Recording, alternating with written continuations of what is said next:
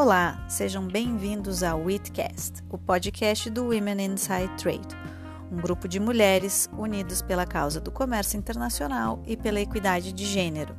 Nesse podcast, vocês ouvirão debates, discussões e aulas sobre os grandes temas do comércio internacional.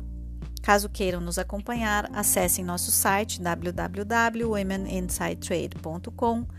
Acompanhem nossas ações também em nossas redes sociais e compartilhem.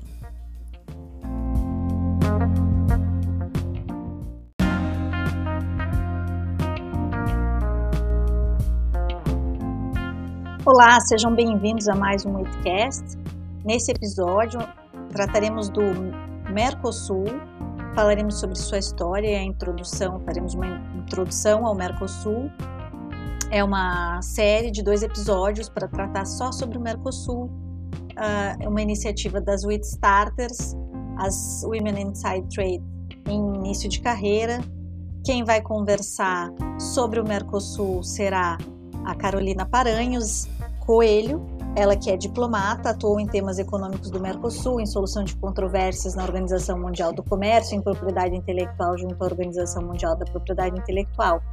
Ela exerce hoje funções na Secretaria Consular do Itamaraty, é formada em Direito e mestre em Diplomacia pelo Instituto Rio Branco.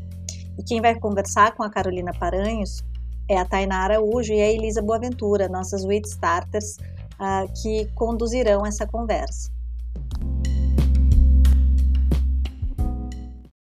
Este é o primeiro de dois episódios especiais produzidos pelo Starters sobre o Mercosul. Nesta minissérie, vamos destacar como se deu o surgimento do bloco econômico, o panorama atual e as perspectivas para o ano de 2023. Eu sou Elisa Boaventura. E eu sou Tainara Araújo. Neste episódio, convidamos a WIT Carolina Paranhos Coelho, diplomata do Ministério das Relações Exteriores do Brasil, Carolina, muito obrigada pela sua participação nesse episódio especial do Starter. Muito obrigada, Elise e Tainá, o prazer é todo meu. Carolina, muito obrigada. Muito se fala sobre o Mercosul na mídia, mas muitas pessoas não sabem o que caracteriza este bloco e qual a sua importância. É, seria interessante se você pudesse compartilhar conosco um pouco sobre a história do bloco, os seus países membros, assim como o porquê do seu surgimento e qual a sua importância na atualidade? Bom, é, de fato, há mesmo às vezes uma certa confusão, né, sobre o que é o Mercosul, e muito se fala na vertente econômico-comercial do Mercosul, né, que inclusive é, engendra comparações com a Aliança do Pacífico, quem é mais competitivo, quem tem mais acordos comerciais, etc. Mas, na verdade, é, o Mercosul é um projeto de integração é extremamente complexo entre quatro vizinhos muito desiguais entre si, em termos socioeconômicos, e que, com muita vontade política, é, eles puderam erguer, um pouco, um pouco, mais de 30 anos né, de, de existência do Mercosul, um arcabouço, um arcabouço institucional muito sólido. É, na verdade, é, existe a, a vertente político-estratégica também do Mercosul, né? O motivo pelo qual é, ele se formou não é apenas econômico-comercial. Então, nós podemos ver isso é, no, no, histórico de, de, formação do Mercosul. É, bom, é, é, difícil definir a importância do Mercosul porque, ela é, porque ele é realmente muito amplo e, e, tem um impacto muito grande na vida das pessoas, inclusive no cotidiano. É, por exemplo, a gente tem uma placa automotiva comum, é, nós temos acordos que permitem que um brasileiro viaje a qualquer estado parte apenas com a carteira de identidade, e mais do que isso, resida e trabalhe em algum desses países sem quaisquer complicações. Apesar de ainda é, manter exceções a muitos produtos, o Mercosul é uma área de livre comércio com uma tarifa externa comum, ou seja, livre de impostos nas trocas comerciais internas e com imposto de importação comum. Essa área de livre comércio e essa união aduaneira, é, ela é imperfeita atualmente, mas é, ao longo dos 30 anos do bloco é, tem havido um aperfeiçoamento da, é, dessa vertente econômico-comercial e podemos falar sobre isso um pouco mais adiante. Mas é, sobre a pergunta das origens do Mercosul, como ele se formou, é, é muito interessante porque essa vertente econômico-comercial e essa vertente político-estratégica aparece muito bem na gênese do Mercosul. Nessa primeira vertente econômico-comercial, o Mercosul tem como base a experiência da ALAUC, né, Associação Latino-Americana de Livre Comércio, que foi cedida pela ALAD e que está aí até hoje a Associação Latino-Americana de Integração. O objetivo dessas iniciativas era uma liberalização comercial. E a ideia assim de um mercado comum, como diz o nome do Mercosul, não era ainda vista como algo no curto prazo ou inclusive no futuro próximo, né? Era uma coisa muito distante. É, não, é, não era um projeto como, por exemplo, a União Europeia, né? É, então, a, mas a base da LAD foi importantíssima é, para essa vertente, mas ainda tinha a questão política estratégica, né? A gente tem que lembrar que em, em, na década de 80, uh, antes da formação do Mercosul em 91, né, com a assinatura do Tratado de Assunção, é, havia muita desconfiança e, e dissenso entre o Brasil e a Argentina, que são os dois uh, países eixo, né, que conformam o Mercosul e, e estiveram na sua origem, como, como países base para o início desse projeto. Em, então, em novembro de, de 85, depois de um longo período de suspensão democrática entre Brasil e Argentina, nos dois países, né? Os presidentes civis da era pós-ditadura, que foi o presidente José Sarney no Brasil e o presidente Raul Alfonsín na Argentina, adotaram a Declaração de Iguaçu, e ela continha essa decisão política de cooperação bilateral em variados temas, inclusive a matéria comercial, né? Mas também a inovação da Declaração do Iguaçu foi a iniciativa de coordenação em questões regionais em assuntos da pauta internacional.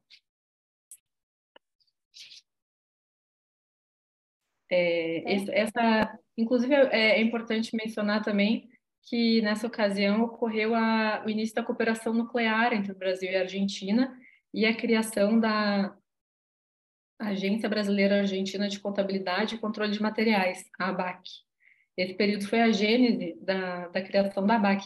E o que isso significa? É, é, é, isso significa o fim das desconfianças entre o Brasil e a Argentina e a possibilidade de um aprofundamento nas relações bilaterais, o que permitiu a criação do Mercosul. Além disso, havia no continente ah, americano é, uma iniciativa liderada pelos Estados Unidos de criação de blocos econômicos regionais, né, é, que já estava acontecendo no mundo. E o objetivo dos Estados Unidos era formar uma área de livre comércio em seu entorno.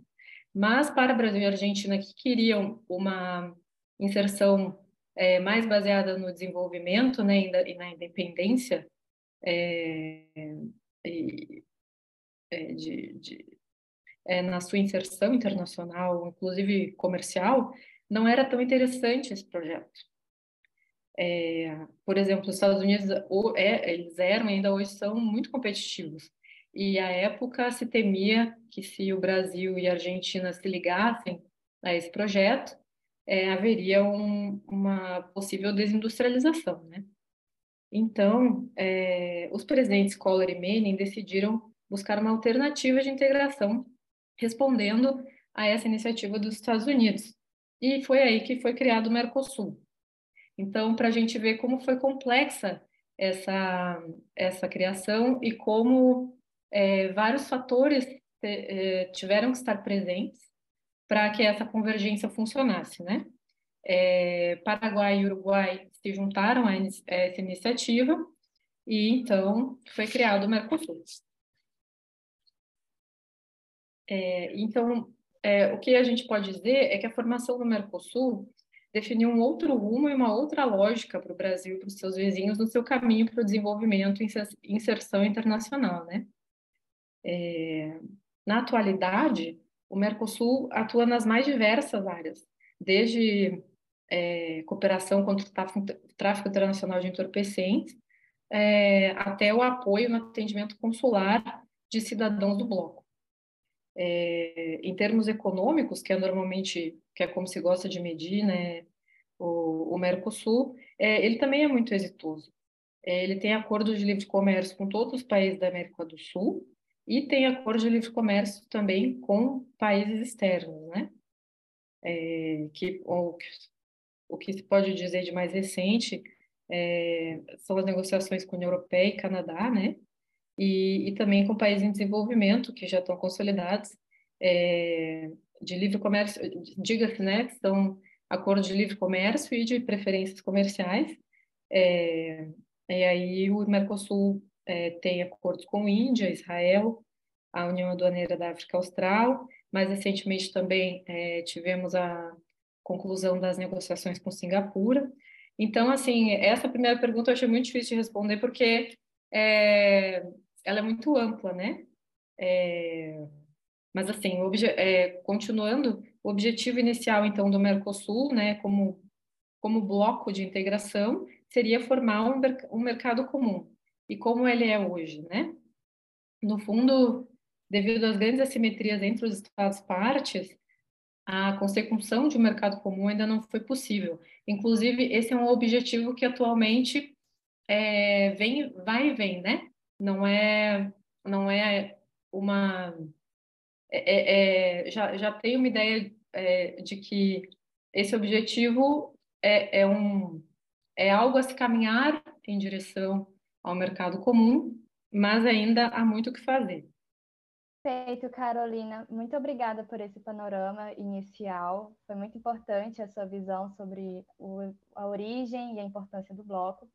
E agora a gente gostaria de perguntar, de uma forma um pouco mais resumida, sobre como funciona na prática as relações entre os países que compõem o Mercosul, né? Porque eles são o bloco ele é composto por países independentes, mas que cada país possui é, uma definição sobre essa situação. Então, quais seriam os exemplos sobre a prática é, dentro do bloco enquanto países membros? Claro. É, bom, atualmente o Mercosul é composto por Brasil, Argentina, Paraguai e Uruguai, né? É, a Venezuela já fez parte do, do bloco entre 2012 e 2017, mas atualmente a Venezuela está suspensa. É, a Bolívia também foi adicionada em 2012, mas o acordo de adesão da Bolívia ao Mercosul ainda não foi aprovado pelo Congresso brasileiro, né? Então, estamos pendentes disso, então continuamos com os países originais. É, como é que acontece, né? O direito a voto no Mercosul, ele é idêntico para cada estado-parte, e as decisões são tomadas por consenso. As possibilidades de atuação desses países é, no âmbito internacional estão inscritas nas regras do Mercosul. E, naturalmente, quando se participa de um processo de integração, um país é, abre mão de parte de sua soberania por meio desses acordos, com vistas a buscar um bem maior, né? Por exemplo, no caso do Mercosul, os Estados-partes têm que adotar o livre comércio, têm que adotar a tarifa externa comum, e eles não podem é, desviar de, desses caminhos sem é, tratar desse tema com seus pares no bloco. Eles tampouco podem realizar acordos de comércio com terceiros países sem o consentimento dos países é, que, que conformam o Mercosul. É, inclusive, isso tem sido bastante tratado na mídia, né? É, e não é a primeira vez que é, o Uruguai é, vem fazendo tratativas para acordos de comércio com a China, né? É, então, isso é, também é um tema discutido no Mercosul. Obrigada, Carolina. É, gostaríamos de saber também como o Mercosul é estruturado. Você pode falar um pouco sobre os órgãos que compõem, que o compõem, como o Conselho do Mercado Comum, o Grupo Mercado Comum e a Comissão de Comércio? Claro. É, bom, esses são os órgãos principais do Mercosul, né, que são o arcabouço institucional clássico, né, é, mas temos também muitos outros órgãos é, inclusive na vertente mais social né, do Mercosul, é, mas realmente esses são os principais e são a base para tomada de decisão né, no bloco. O Conselho do Mercado Comum, é, ele é o órgão superior do Mercosul e corresponde a ele a condução política do projeto de integração. E esse conselho é integrado pelos ministros de Relações Exteriores e os ministros de Economia. É, o CMC deve reunir-se pelo menos uma vez ao ano, e ele pode fazer quando quiser também, caso haja necessidade política de fazer. Depois, é, abaixo do CMC, tem, temos o Grupo Mercado Comum, o GMC. Ele é um órgão executivo né, do Mercosul, que garante a execução das linhas políticas estabelecidas pelo CMC. As delegações dos Estados-partes no GMC são coordenadas pelos Ministérios das Relações Exteriores de cada país, porém, é, essas delegações também é, são, é, são formadas por representantes dos Ministérios da Economia, ou equivalentes, indústria, comércio exterior, e também dos bancos centrais. E normalmente o GMC se reúne pelo menos uma vez por semestre, a depender da necessidade também, e a depender é, da agenda da presidência pro tempore, que está, é, que está no, no comando do Mercosul a cada semestre, mas isso eu vou comentar um pouquinho mais, mais adiante. E, finalmente, é, a Comissão de Comércio do Mercosul discute temas práticos da liberalização comercial do bloco, que é essa vertente mais falada, né?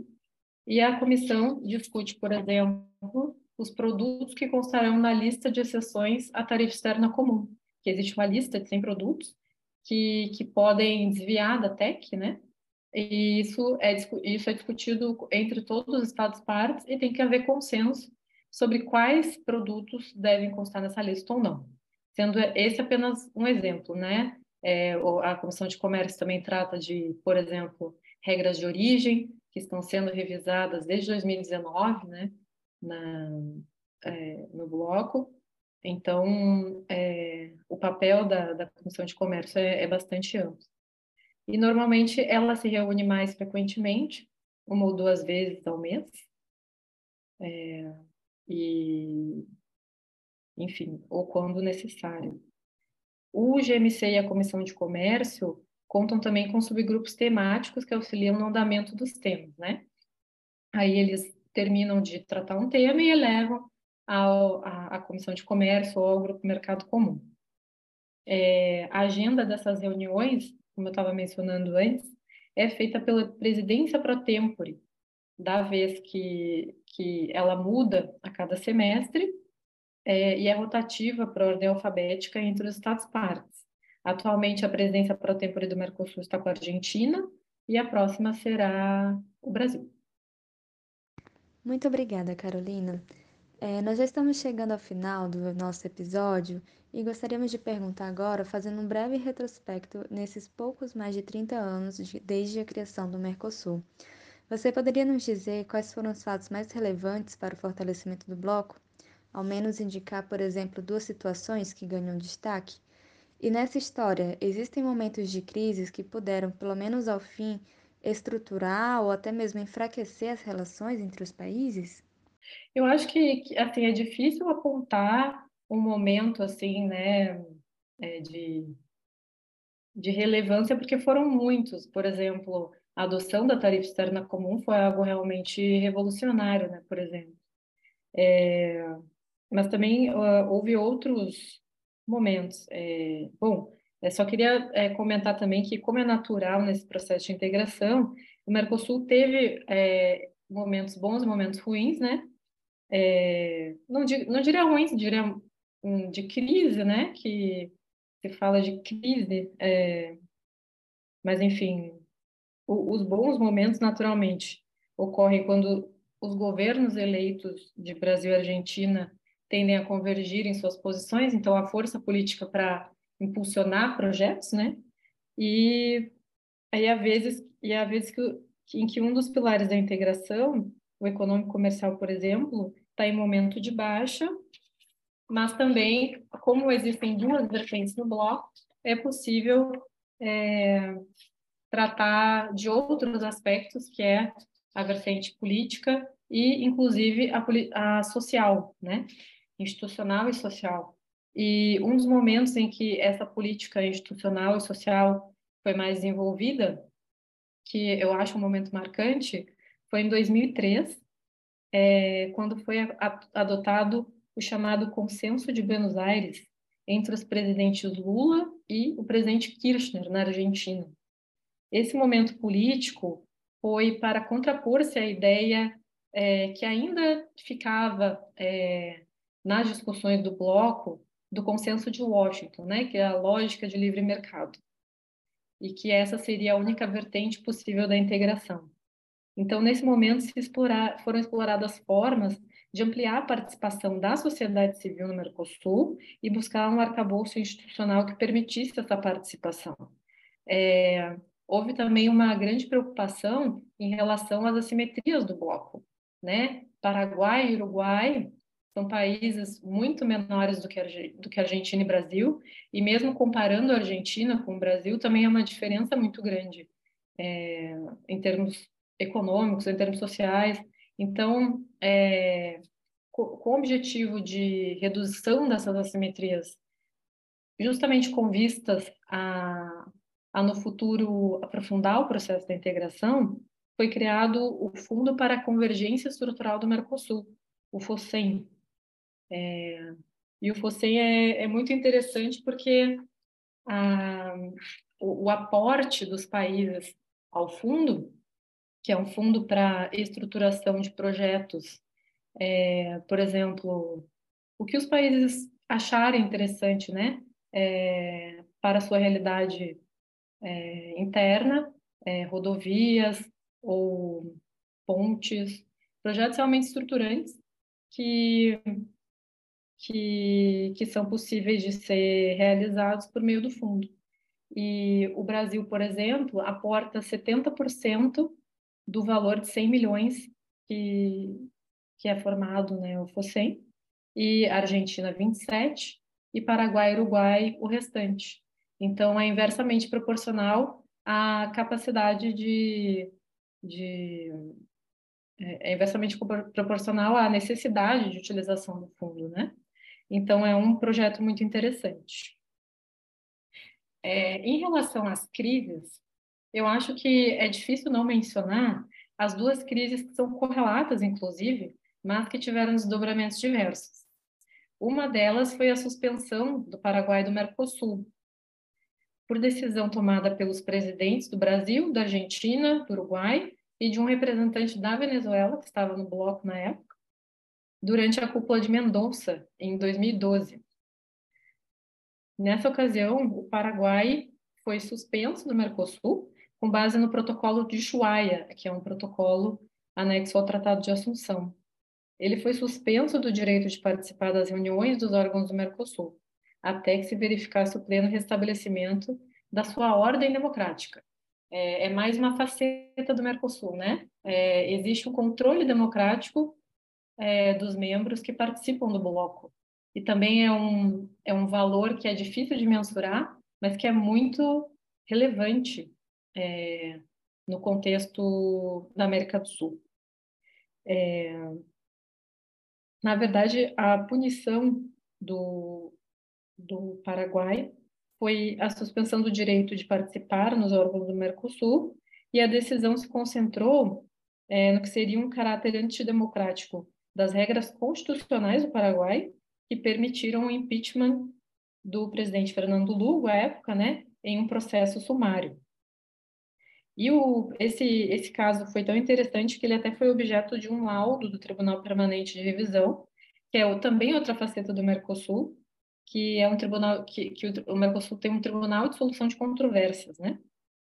É, então, é, esse, esse fato foi um pouco traumático, realmente, porque foi a saída de um membro originário do bloco e, e decorreram é, dessa decisão é, questões jurídicas, né, como questionamento da validade das decisões tomadas no bloco durante a suspensão do Paraguai, já que ele não estava participando, né, e a paralisação dos trabalhos da própria ALAD, porque não, não era previsto, né, essa, essa ausência. Então, foi preciso encontrar fórmulas jurídicas para superar esses óbices que se apresentaram ao longo do caminho. É, e foi interessante também porque, quando o Paraguai foi suspenso, houve a entrada da Venezuela do Mercosul, no Mercosul, foi, houve essa aprovação.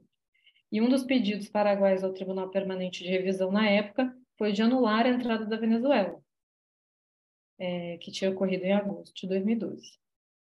Mas já em agosto de 2013, as condições políticas no Paraguai permitiram a volta do país ao bloco e, inclusive, o próprio Congresso Paraguai aprovou a entrada da Venezuela no Mercosul e a crise estava, no todo, superada. Mas aí, num segundo momento, foi justamente a suspensão da Venezuela em 2017, né? Mas, diferentemente do caso do Paraguai, a Venezuela continua afastada do bloco, né? E, e foi uma decisão também baseada na cláusula democrática, mas anteriormente a isso já tinha havido uma suspensão da Venezuela porque eles não haviam cumprido seus direitos e obrigações é, quando assinaram o, o protocolo de adesão. Então, foi, um, foi uma suspensão dupla, né? Uma suspensão democrática e uma suspensão por não cumprir com as regras do bloco.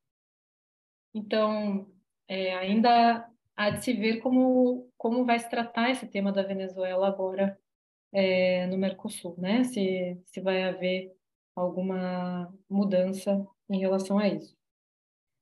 Mas, é, para concluir é, essa, essa pergunta, né, é, eu acho que o, é, essas foram é, é, houve muitos houve muita houve muitas em 30 anos né houve muitas é, situações em que o Mercosul passou muitas muitos governos diferentes né muitas ideias diferentes e, e, é um processo e um aprendizado, eu acho, para todos os países. E mas eu entendo que também isso faz parte de, de, é, faz parte de, de, desse, desse tipo de, de integração tão complexa, né, entre entre países tão diversos. E eu entendo que entre altos e baixos, eu acho que o Mercosul tem conseguido é, seguir com, com seus projetos de, de integração de uma maneira satisfatória. Carolina, muito obrigada pela sua análise. Chegando agora à nossa última pergunta, na sua visão, quais os temas devem ser prioridades para a agenda do Brasil e até mesmo do Mercosul em 2023?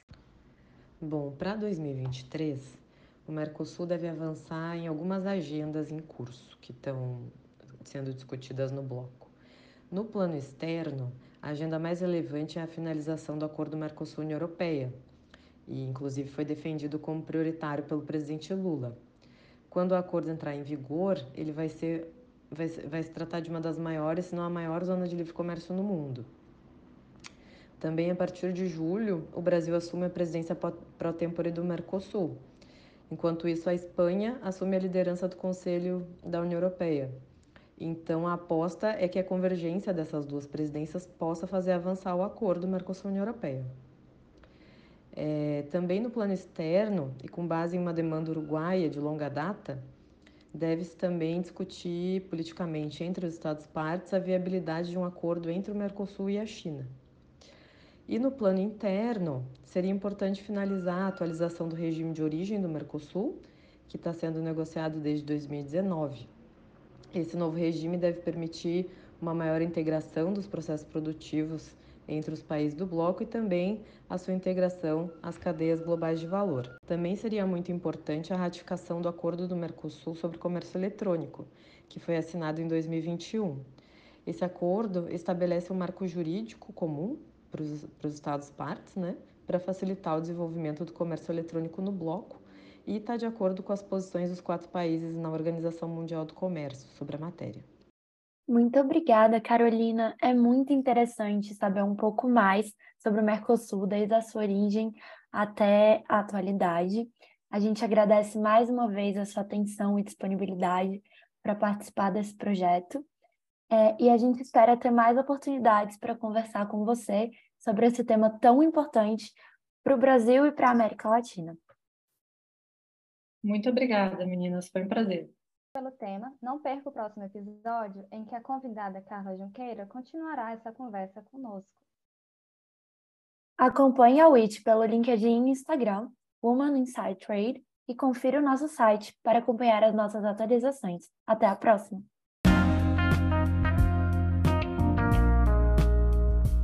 Esse foi mais um WITcast. Eu sou Marina Egídio de Carvalho, também faço parte do Woman Inside Trade e vou conduzir as conversas com nossos convidados em nosso podcast.